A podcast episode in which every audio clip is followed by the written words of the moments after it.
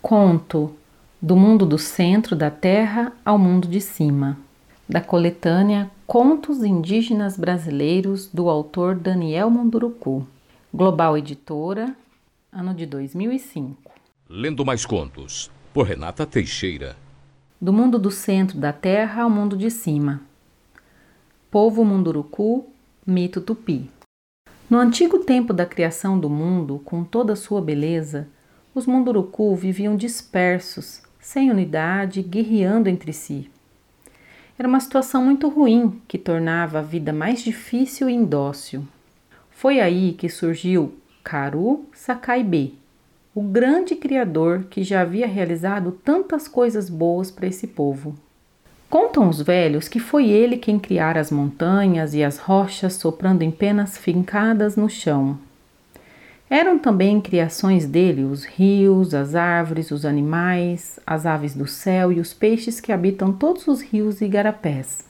Caru Sacaibê, tendo percebido que o povo que ele criara não estava unido, decidiu voltar para unificá-lo e lembrá-lo como havia sido trazido do fundo da terra quando ele decidiu enfeitar a terra com gente que pudesse cuidar da obra que criara.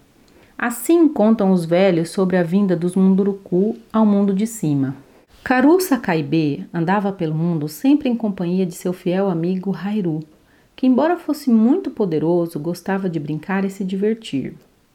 Um dia, Hairu fez uma figura de tatu juntando folhas, gravetos e cipós. Era uma imitação perfeita. Tão perfeita que o jovem brincalhão resolveu colá-lo com resina feita com cera de mel de abelha para que seu desenho nunca desaparecesse. Para secar a resina, Hairu enterrou seu tatu embaixo da terra, deixando apenas o rabo para fora. Porém, quando ele tentou, depois de algum tempo, retirar sua mão do rabo, não conseguiu, pois a resina havia secado e ele ficara grudado no rabo do tatu. Como Hairu tinha um grande poder, deu vida ao desenho e este, em vez de querer sair do buraco, foi adentrando-se cada vez mais, carregando consigo o pobre rapaz preso ao seu rabo. Por mais que tentasse se soltar, não conseguia. O tatu desenho foi cada vez mais fundo e quando chegou ao centro da terra, Hairu encontrou muita gente que por lá morava. Tinha gente de todo jeito. Algumas eram bonitas, outras eram feias, algumas eram boas e outras eram más e preguiçosas. Hairu ficou tão impressionado com aquilo que decidiu sair rapidamente do buraco para contar a Karu Sakaibe que já devia estar preocupado com sua demora. E estava mesmo. Karu irritou-se tanto com seu companheiro que decidiu castigá-lo batendo nele com um pedaço de pau.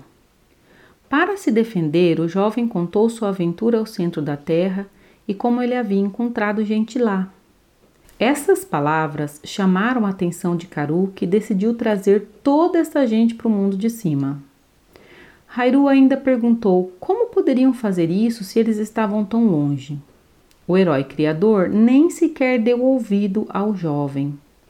Começou a fazer uma pelota, enrolá-la na mão e em seguida jogou a pelota no chão e imediatamente nasceu um pé de algodão. Colheu então o algodão e com suas fibras fez uma corda que passou na cintura de Hairu e ordenou que fosse ao centro da terra buscar as pessoas que lá ele vira. Hairu desceu pelo mesmo buraco do tatu. Quando chegou, reuniu todo mundo e falou das maravilhas que havia no mundo de cima e que queria que todos subissem pela corda para conhecer esse novo mundo. Os primeiros a subir foram os feios e os preguiçosos, porque estes imaginavam que iriam encontrar alimentos com muita facilidade e nunca mais precisariam trabalhar. Depois subiram os bonitos e formosos. No entanto, quando estes últimos já estavam quase alcançando o topo, a corda arrebentou e um grande número de gente bonita caiu no buraco e permaneceu vivendo no fundo da terra.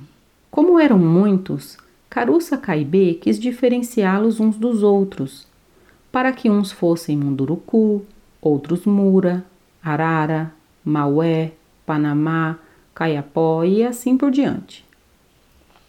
Cada um seria de um povo diferente Fez isso pintando uns de verde, outros de vermelho, outros de amarelo e outros de preto.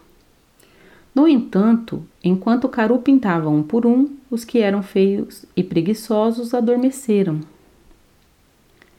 Esta atitude das pessoas feias irritou profundamente o herói criador. Como castigo por sua preguiça, Caru Sacaibê os transformou em passarinhos, porcos do mato, borboletas e em outros bichos que passaram a habitar a floresta. No entanto, aqueles que não eram preguiçosos, ele disse: Vocês serão o começo, o princípio de novos tempos, e seus filhos e os filhos de seus filhos serão valentes e fortes.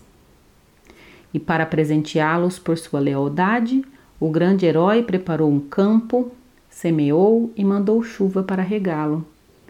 E tão logo a chuva caiu, nasceram a mandioca, o milho, o cará, a batata doce, o algodão, as plantas medicinais e muitas outras que servem até os dias de hoje de alimento para essa gente.